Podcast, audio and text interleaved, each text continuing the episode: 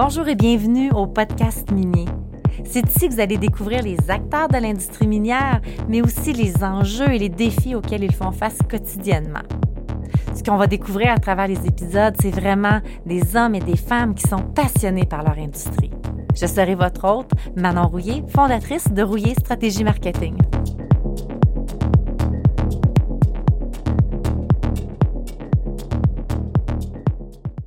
Aujourd'hui, j'invite Annie Fernandez, présidente de Fernandez Relations publiques, basée à Québec, comme Rouillé. Alors, Annie, merci d'avoir accepté l'invitation de, braver, de venir euh, au podcast minier. Eh, ça me fait plaisir. C'est moi qui te remercie. Euh, je voulais prendre une seconde pour te féliciter là, pour euh, Women in Mining à BTB. C'est vraiment une super initiative. Vous êtes hot, les filles. C'est bien. oui. C'est très bien. Oui, c'est le fun. Ah, on est une super belle gang, là. Ça va vraiment. Euh, puis, la, la, la, région embarque aussi, là. C'est fou. C'est vraiment une belle initiative. Merci beaucoup. Ça fait plaisir. Euh, je voulais t'inviter, Annie, c'est que quand j'ai vu, euh, on est amis, puis on, on, est amis sur les réseaux sociaux, puis j'ai vu passer que tu donnais une formation sur l'acceptabilité sociale.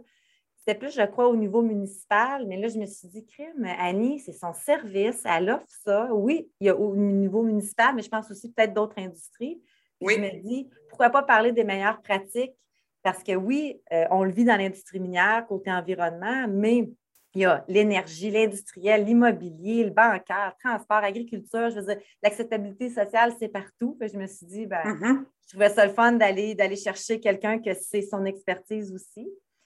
Mais avant d'entrer peut-être dans le, dans le sujet de l'acceptabilité sociale, peut-être juste faire un tour sur t'es qui, Annie, puis c'est quoi Fernandez Relations publiques, puis comment tu en es justement arrivé d'offrir ce service-là d'acceptabilité sociale? Ben, tu sais que d'abord, moi, je suis journaliste à la base, OK? J'ai étudié en journaliste. Non, il n'y a rien là, il n'y a rien là. Euh, je ne le suis plus maintenant. En fait, j'ai été euh, une douzaine d'années journaliste, principalement chez Québécois. Et euh, en 2007, non, plutôt 2008, j'ai quitté le métier de journaliste et j'ai fondé ma, ma, firme de relations publiques. Elle est basée à Québec, toujours. Je suis une fille de Québec, mais maintenant, on a des bureaux à Montréal aussi parce que c'était plus pratique. Puis aussi, on a une clientèle qui s'est développée dans la région de Montréal. Bref, ce qui m'a toujours intéressé dans, les relations publiques, c'est justement d'anticiper ce que les autres allaient penser, d'anticiper ce que euh, la population ou les publics cibles allaient, euh, penser d'un projet.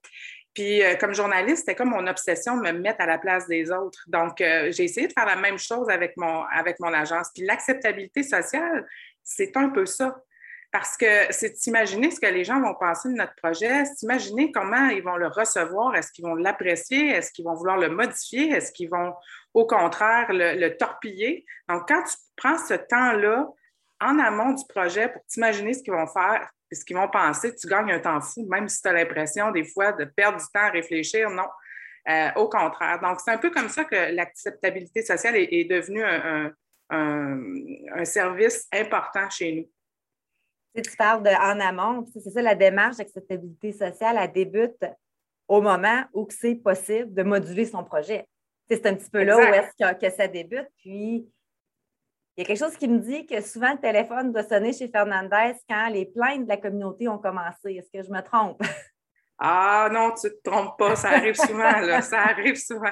C'est quand, quand l'auto rentre dans le mur, là, des fois que les gens nous appellent, nous, on aurait évité, euh, on aurait souhaité avoir une autre trajectoire, éviter le mur, euh, c'est sûr, parce que c'est plus difficile à récupérer quand, quand le dommage est fait. Ça se fait. Je ne dis pas que ça ne se fait pas, mais souvent, euh, ça demande plus d'énergie, c'est plus coûteux, c'est plus compliqué, puis euh, on affecte la crédibilité de l'entreprise aussi ou du projet quand on, quand on frappe un mur. Alors ça, c'est dur à remonter c'est sûr que moi, dans un monde idéal, j'aime être impliquée dès la conception du projet, puis de lever des flags, comme on dit en bon français, puis de dire hum, mm-hmm. est-ce qu'on serait peut-être pas mieux d'avoir un, comité citoyen pour le travailler, ce projet-là? Bien sûr, on ne fera pas dessiner le projet entièrement par ce comité-là, mais on va aller chercher certains de, de leurs commentaires, moduler le projet avec certains de leurs commentaires en leur disant on vous a entendu là-dessus. Donc, on a fait ce compromis-là. Vous, est-ce que vous êtes prêt à faire ce compromis-là? Il y a comme une forme de négociation dès le départ. normalement, ça donne des meilleurs résultats. comment, Annie, une, entreprise se prépare pour faire face à l'opinion publique? Bien, sais, aujourd'hui, là, euh, les, les, citoyens, c'est, des, c'est plus seulement des récepteurs d'informations, c'est des émetteurs. Avec les réseaux sociaux, ils ont un pouvoir plus grand souvent que celui de l'entreprise, plus grand que celui des médias, puis plus grand que celui des politiciens. Donc, euh, la préparation à, ça, c'est vraiment de se mettre à la place euh, de, à la place des gens, puis de dire comment moi je le comment je recevrais ce projet-là en toute impartialité. Ça, c'est ça qui est difficile pour les organisations parce que les autres, ils tripent sur leur projet, puis ils sont convaincus, puis ça va être bon, puis ça va être payant, puis ça va être le fun, puis ils oublient justement de se mettre à la place de ceux qui vont recevoir le projet. C'est vrai aussi pour euh, les communautés autochtones. Nous, on travaille sur des projets d'acceptabilité sociale. On est bon pour anticiper ce qui va être dit, mais on s'adjoint des spécialistes des communautés autochtones pour qu'ils nous aident aussi à dire, ben moi, je pense que la communauté va le prendre de telle façon.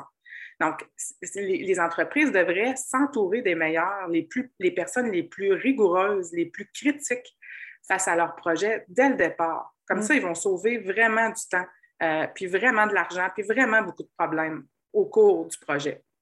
on s'entend, je pense qu'il y a beaucoup de problématiques. Les entreprises, c'est qu'ils vont mettre en place, en 2015, ils vont avoir fait leur projet d'une certaine façon, puis on renouvelle rien. On se dit, ah, en 2015, ça a bien été, fait que pour 2021, on refait la même chose. Mais les choses ont évolué. Euh, les façons de faire, les communautés sont beaucoup plus alertes. Les réseaux sociaux, tu l'as mentionné tantôt, mais aussi, maintenant, on est dans le contexte d'un après-pandémie. Est-ce que les choses, est-ce que tu sens que les choses ont changé? Qu'est-ce que les entreprises, comment ils doivent se renouveler justement avec leurs projets face à ça? Bien, premièrement, ce qu'on a vu avec la, pandémie, puis ça, c'est tant au niveau municipal qu'au niveau euh, des, des, projets, les séances d'information publique du promoteur sont encore essentielles, même si on est en temps de pandémie.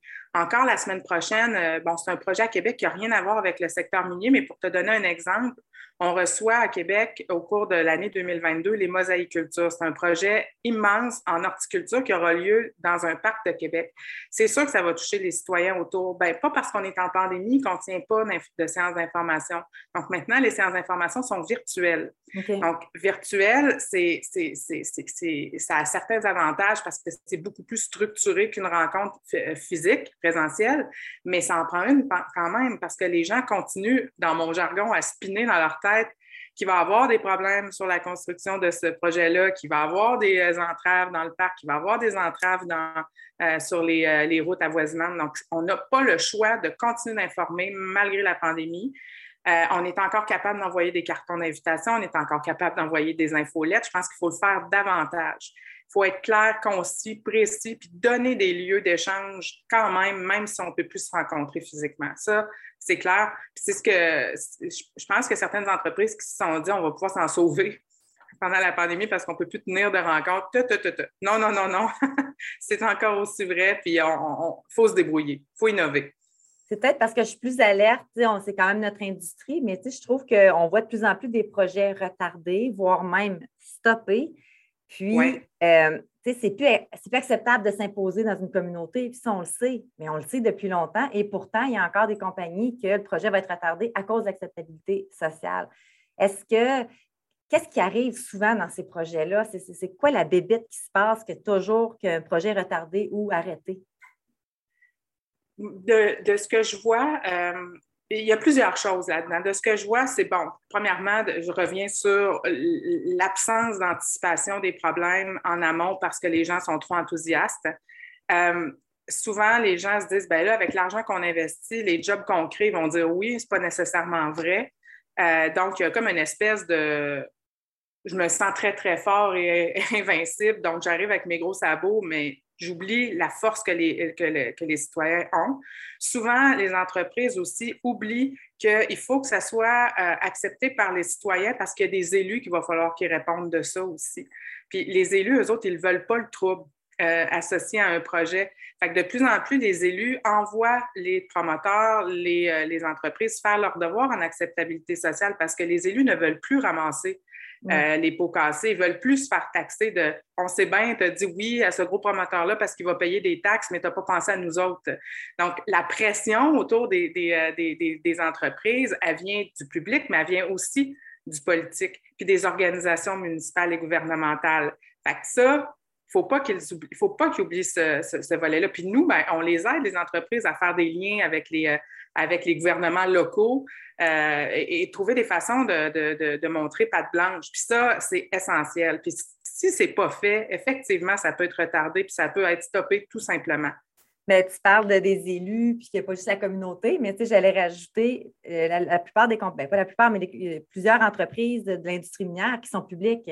Fait qu'il y a un autre maintenant, tu sais, où on parle d'acceptabilité sociale, mais tu il y a beaucoup, on parle beaucoup d'investissement responsable. tu la vois. Oui, c'est ça, exactement. responsable. Puis le marché boursier aujourd'hui, qu'est-ce qu'il va regarder? C'est la gouvernance de l'entreprise, l'impact environnemental, euh, sociaux des activités de la, de, la, société. Fait qu'en gros, si tu veux avoir ton financement, bien, suis les meilleures pratiques. Puis oui, en, acceptabilité sociale aussi. Fait que tu as, cette donne-là aussi qui est de plus, euh, du moins pour l'industrie minière. Là. Mais c'est tout à fait vrai. Puis aussi, je vois une autre chose qui peut retarder les projets, c'est que euh, les entreprises, euh, dans la population, tu as différents types de, personnalités. Tu as tes dauphins qui sont déjà d'accord avec ton projet. Tu as tes requins qui sont jamais d'accord avec ton projet. Puis tu as les cartes qui sont la majorité des, citoyens qui ont une opinion molle ou floue sur le projet. Souvent, les entreprises, là, il suffit soit sur leurs dauphins, qui sont peut-être 10 je dis, c'est correct, cette gang-là, ils sont pour mon projet. Et quand ils essaient de régler des problèmes entourant leur projet pour faire passer le projet, ils focusent sur les commentaires des, euh, des, requins, ceux qui sont vraiment contre, contre, contre, contre. Fait qu'ils perdent une énergie folle à essayer de combler des besoins du requin. Ils se fient un peu trop sur leur dauphin alors qu'ils oublient complètement euh, la, vaste majorité euh, silencieuse du secteur où ils veulent s'implanter pourtant, c'est ces gens-là, la vaste majorité silencieuse, qu'on doit écouter, qu'on doit faire parler.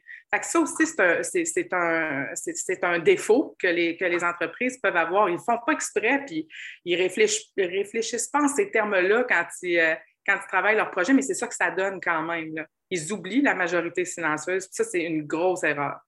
Ce n'est pas du temps perdu que de réfléchir en amont d'un projet c'est au contraire une, façon de travailler qui est gagnante, puis ça coûte vraiment plus cher, puis ça fait vraiment plus mal quand on ne l'a pas fait en amont, puis qu'on se retrouve à, devoir passer un obstacle majeur. Alors, moi, c'est le conseil majeur que, que je souhaite donner ce matin comment qu'on sait quand on est une entreprise, on a notre projet, on est le promoteur de projet, là, plus ça avance, plus il se passe, commence à se passer des choses. Ce n'est pas tout le monde qui, qui ont le budget pour faire affaire avec une firme de relations publiques. Quand je pense à des plus petites compagnies, mettons, d'exploration, des fois, c'est ils vont eux-mêmes. Je ne dis pas que c'est ça qu'il faut faire, mais des fois, c'est ça qui arrive. Mais comment qu'on sait quand il faut mettre un break sur notre projet ou comment on sait qu'on fonce?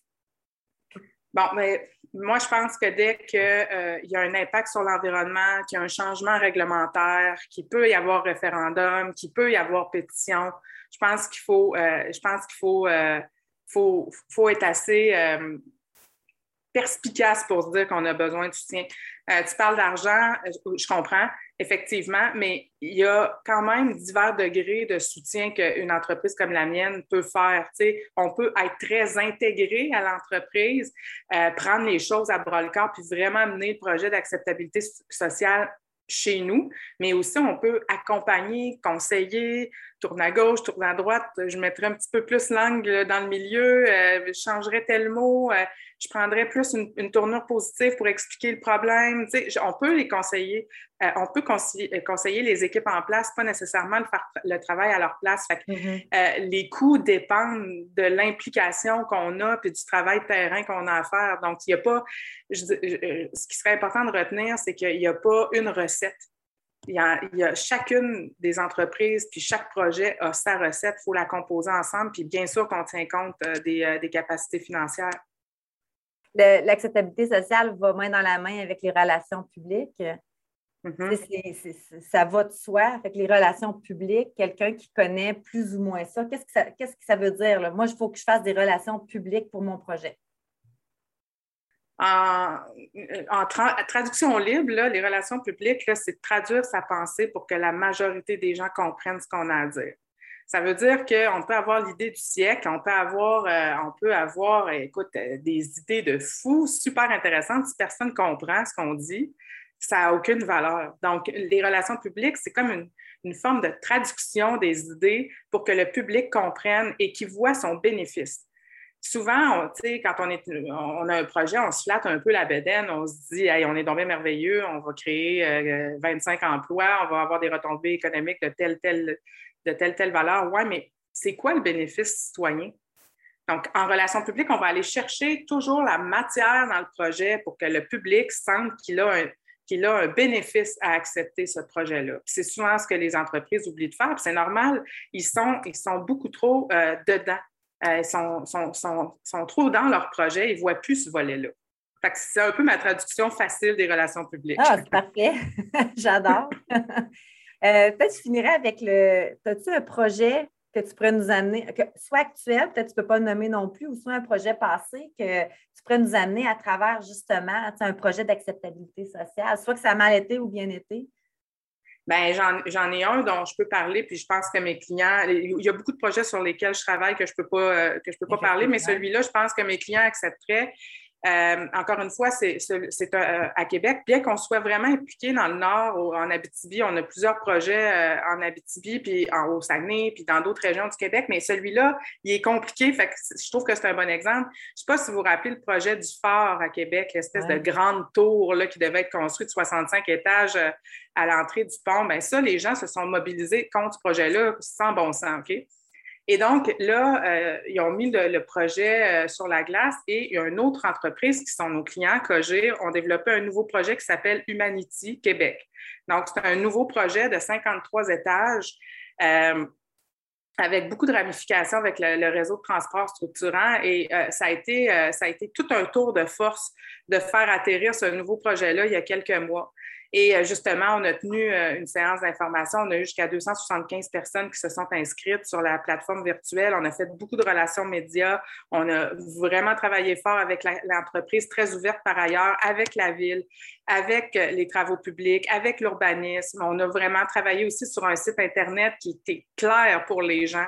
On s'est vraiment tourné, comme je le disais tout à l'heure, vers le bénéfice du citoyen dans ce, dans, dans ce dans ce projet-là. Puis aussi, on a fait valoir les grosses améliorations qui ont été apportées. Par exemple, le projet est passé de 65 à 53 étages, ce qui faisait plus de sens pour les citoyens. Donc, c'est d'aller chercher les aspects positifs qui parlent aux citoyens. Puis honnêtement, si on fait la revue de presse de ce projet-là, euh, Humanity Québec, elle est globalement positive. Fait que moi, pour moi, c'est une grande réussite parce que ça chauffait là, quand on est débarqué. Fait que ben c'est le genre de projet dans lequel euh, dans, lequel on est, lesquels on est impliqué puis qu'on adore faire ça parce qu'à chaque fois, c'est comme, c'est comme pas de la magie, là, mais c'est comme une petite recette avec plein d'ingrédients qui font que ça fonctionne ou que ça ne fonctionne pas. c'est passionnant. Donc, euh, voilà, c'est ça mon travail. ah, merveilleux. qui aurait dit, on s'est rencontrés il y a une dizaine d'années, Annie, dans une formation euh, sur les réseaux sociaux? Qui aurait pensé qu'aujourd'hui, dix ans plus tard, je t'invite sur mon podcast puis on échange quand même, hein? Oui, puis c'est le fun parce que nos entreprises ont à peu près le même âge, là. Puis euh, on a évolué beaucoup euh, toutes les deux. Je pense qu'on peut être fiers de ce qu'on a construit toutes les deux. Puis il faut continuer, c'est le fun. On ah avance. vraiment. je te remercie beaucoup d'avoir pris le temps de, de, venir euh, au podcast, d'accepter de, parler de, tout ce que vous faites. C'est merveilleux. Je t'en prie, c'est moi qui te remercie.